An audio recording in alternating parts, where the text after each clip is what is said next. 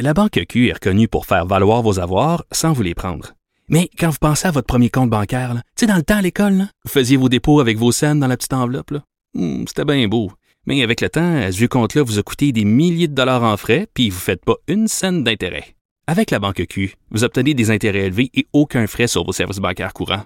Autrement dit, ça fait pas mal plus de scènes dans votre enveloppe, ça. Banque Q. Faites valoir vos avoirs. Visitez banqueq.ca pour en savoir plus. Le, le commentaire de Félix Séguin, un journaliste d'enquête pas comme les autres. Tu sais, Félix, il y a encore des gens qui m'écrivent, ils sont convaincus que Michel Brûlé est pas mort, puis ils vont garder aujourd'hui dans le Journal de Montréal, puis là, on voit pas son cadavre, on voit un tombeau qui est porté en terre, mais vont, ah, ah, ah, ils vont dire, ah, ah, qui nous dit que c'est pas lui qui est dans le tombeau?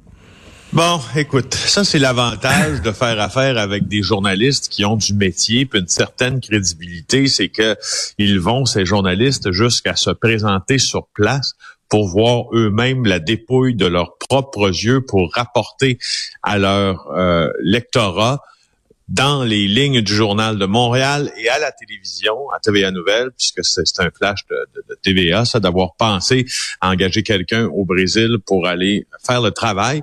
Ils vont rapporter tout ça et on peut s'attendre à ce que ce soit vérifié. Alors, c'est ce qu'a fait aujourd'hui Serge Bois. Serge euh, est un ancien collègue à moi.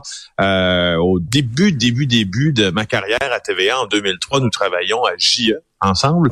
Et Serge euh, a décidé de déménager au Brésil. Donc, il y vit en permanence depuis plusieurs années déjà. Un très bon journaliste. Et c'est lui qui pour le compte de euh, TVA Nouvelle, est allé vérifier un peu ce qui se ce qui se passait avec le, le, décès de, de, de, Michel Brûlé. Tu te rappelles Et pour tout le monde là, euh, pour mémoire, Michel Brûlé euh, est un éditeur et le 26 mai dernier, il avait omis de se présenter en cours de manière virtuelle pour la suite des procédures en justice euh, dont il faisait l'objet pour agression sexuelle. Selon la procureure de la couronne, on dirait qu'il semblait vouloir s'esquiver. On avait même pensé à euh, demander un mandat d'arrestation international, mais on ne l'avait pas fait. Il avait été condamné en octobre 2020 pour une agression sexuelle euh, sur une hauteur survenue en 2014. Mais là, voici ce qui a justement créé un peu de contexte dont tu parles, ce contexte de méfiance, de complotisme aussi.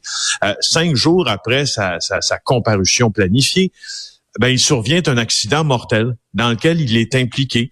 Il fait une chute à vélo euh, et personne, il fait en pleine nuit d'ailleurs, il fait une chute à vélo et personne, en tout cas chez les autorités canadiennes, n'est en mesure d'obtenir un certificat de décès, de confirmer son décès. Et tu vois, c'est de ce genre d'informations que connaissent les grands complots, n'est-ce pas? Ben Alors, on se demandait, y est-tu mort, Michel Brûlé, ou il est pas mort? Ben là, Serge Boire, euh, s'est déplacé euh, au lieu de résidence de Monsieur Brûlé à Guara, Paris au Brésil et il a parlé à son frère et il a euh, vu aussi le tombeau euh, de, de Monsieur Brûlé. Alors, il nous explique, c'est un, texte, moi, que je trouve assez évocateur là, de, de la personnalité de Monsieur Brûlé au moment de sa mort. Ce que rapporte Serge Boire, c'est que il faisait, bon, il était en crise de bipolarité souvent. Il avait une fascination pour l'Allemagne. Et là, on va arriver à ça, Richard, parce que tu l'as évoqué la semaine dernière. Les, euh, les nazis euh, se sont cachés au Brésil ben euh, pendant des années. Ils ont même fondé des petites communes également.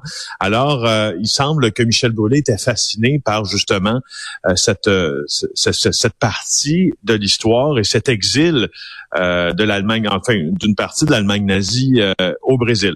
Alors, il interviewe son frère et Monsieur Brûlé dit euh, que son, son frère est décédé dans ses bras en lui disant qu'il était la personne qui aimait le plus au monde. Il dit que la dernière image qu'il a eue avant de partir, c'est moi. C'est Martin Brûlé, le nom de son frère. Euh, et euh, et euh, tu sais qu'il a frappé un panneau de signalisation hein, avant de mm. se fracasser la tête comme un arbre, contre un arbre, terminer sa chute dans un fossé. Ce serait cassé le cou. C'est son frère qui est arrivé sur les lieux, rapporte-t-il, avant l'arrivée des secours. Euh, et euh, tu vois, euh, Martin Brûlé, donc le frère de Michel Brûlé, lui demeure au Brésil et il hébergeait son frère Michel euh, Brûlé, puis il dit qu'il était très perturbé, très perturbé. Ben c'est ça. Il y avait des up and down, et là, il était dans une dans une période dépressive. Est-ce que c'était un suicide? C'était une forme de suicide, de dévaler comme ça une pente à vélo? Ben, tu sais, euh, Michel Brûlé refusait de soigner sa bipolarité. Il avait 56 ans, puis il avait été diagnostiqué en 2009. Donc, hein, qu'est-ce que c'est euh, la, bipolarité? Très sommairement, c'est une forme de, de, de, cyclothymie, si tu veux. Hein. Tu peux être, tu peux être extrêmement high et hyper productif, et, tous tes sens sont en éveil, comme tu peux être hmm. extrêmement down, puis tu veux en finir.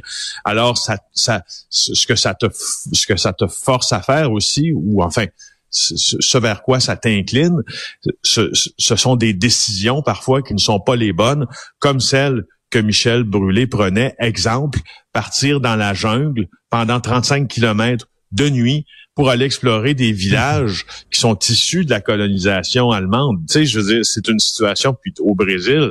Euh, je veux juste te dire que c'est quand même un pays euh, dont, dont, plusieurs villes et villages sont très violents. Alors, tu vois que cette hmm. décision-là n'est pas en, en, phase avec la réalité, n'est-ce pas? Tu sais, à un moment donné, comme journaliste, il faut, faut dire, regarde, les gens croiront ce qu'ils veulent bien, parce que même s'il y a une job de journaliste, un gars qui est compétent, un gars qui est respecté, un gars qui est rigoureux, il y a des gens qui vont dire, un, c'est facile euh, de payer des, euh, de corrompre un policier là-bas au Brésil. Deux, euh, on n'a pas vu de photos de lui dans son cercle etc. Donc, ça va continuer quand même à circuler en disant que sa famille, on, on, fait semblant de pleurer, etc. À un moment donné, regarde, tu peux pas empêcher les gens de croire n'importe quoi. Non, exactement. tout ce qu'on peut faire, nous, comme journalistes, c'est d'aller documenter le plus qu'on peut une mm. situation, puis d'en arriver avec un constat que, comme disent les anglophones, si si ça parle comme un canard, puis si ça marche comme un canard, ben probablement que c'est un canard. Après ça, euh, pour le reste, euh, pour le reste, euh, on peut, on, y peut, on peut rien au fond. en tout cas, quelle, fin de vie, une fin de vie à, à l'image du personnage qui a vraiment eu une vie assez particulière. Il y a trop de routes au Québec. D'ailleurs, on a vu hein, l'état des routes. C'était chaque année le journal fait ça, les pires routes du Québec. On a vu des photos. Tu te demandes qu'est-ce qu'ils Ils font des routes avec quoi? Si tu sais les poter, ça n'a pas de bon sens, les routes du Québec. Ben écoute, je, là, d'un fameux dossier qui, qui est... Euh, qui est vraiment épisodique, hein, parce que là, on en parle, euh, on, en, on en a parlé l'an passé, l'année d'avant, mais là, il est beaucoup plus permanent. Chaque année, chaque début d'été, on revient euh, au Journal de Montréal et au bureau d'enquête parce qu'on contribue à ces textes-là. Euh, à ces textes qui s'appellent Nos routes en déroute. Qui, hein, le nom est très bien choisi. Et c'est Jean-François Cloutier, euh, aujourd'hui, qui nous en pond un très bon. et je trouve ça intéressant de le postulat de départ de ce texte-là.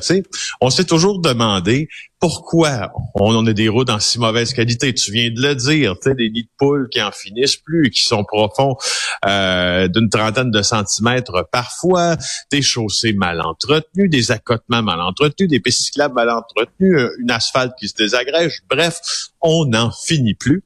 Et qu'est-ce que ça... Et si la réponse simple, Richard, ne serait que celle-ci, ben c'est parce qu'on a trop de routes on a trop à entretenir. Ben, Alors c'est oui. Ben non, mais c'est gros en maudit le territoire du Québec là. C'est énorme. Entretenir tout ça là, c'est quelque chose. Oui, oui, c'est ça. Le, Québec a une population plus petite que l'Ontario pour soutenir un réseau qui est beaucoup plus vaste que l'Ontario. 50, le réseau routier québécois est 50% plus vaste que celui de l'Ontario même si on est presque la moitié de la population, explique Jean-François Cloutier. Et selon les experts qu'il a consultés, ben, regarde Richard, c'est ça, simplement, qui explique en grande partie pourquoi nos routes sont en mauvais état? Est-ce qu'il va falloir, est-ce qu'il va falloir, nombre de personnes qu'on est. Est-ce qu'il va falloir fermer certaines régions? Tu te souviens, il y a quelqu'un qui avait dit ça, je pense que c'était quelqu'un dans le milieu de la banque qui avait dit c'est trop, c'est trop étendu le territoire québécois. Il va falloir ramasser tout ça près du fleuve Saint-Laurent puis fermer certaines régions trop éloignées. C'était fait tomber dedans. Mais c'est vrai, des fois, là, au Québec, tu peux rouler, là, pendant une heure puis tout ce que tu vois, c'est du bois puis de la flotte puis de la flotte puis du bois puis du bois puis de la flotte tu vois rien d'autre que ça. Non. Ben, tu parles d'un gars qui, euh, qui, a, qui, a, grandi au Témiscamingue, hey Richard, bien placé pour te, pour te parler de routes qui mènent à un village de 300 personnes euh, de route principale qui mène à un village de 300 personnes, mais de deux autres routes secondaires aussi par lesquelles tu peux accéder au même village de 500 personnes en voyant, comme tu dis, des champs de la gravelle, de la gravelle puis des champs, des champs puis de la gravelle. puis des maringouins, c'est tout, gros comme des vaches. Euh, non, non, on se demande des euh, je vais oui, Richard, je vais parler des chiffres, OK? Regarde, 14,5 millions d'habitants en Ontario, contre 8,4 millions d'habitants pour le Québec. L'Ontario, 40 000 euh, 1000 kilomètres de route, alors que le Québec dispose d'un réseau de 61 468 kilomètres. Chaque Québécois a 2,5 fois plus de kilomètres de route pour lui qu'un Ontarien.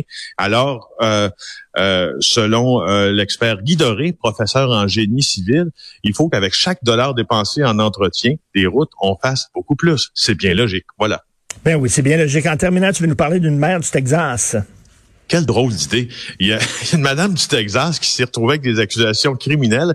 Elle, elle a décidé pour le fun, de se faire passer pour sa fille de 13 ans, puis d'infiltrer son école secondaire. Elle voulait tester la sécurité du Garcia Enriquez Middle School, près de El Paso, au Texas, à la frontière du Mexique.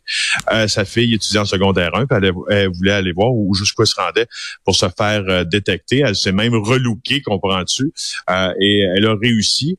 Euh, mais là, tu sais, elle est accusée, puis je me dis qu'elle... Je me dis toujours qu'il y a une nouvelle insolite comme ça, mais pourquoi? Ben, oui, ça vient toujours du Texas ou de la Floride. Merci. On se reparle demain, Félix. Salut.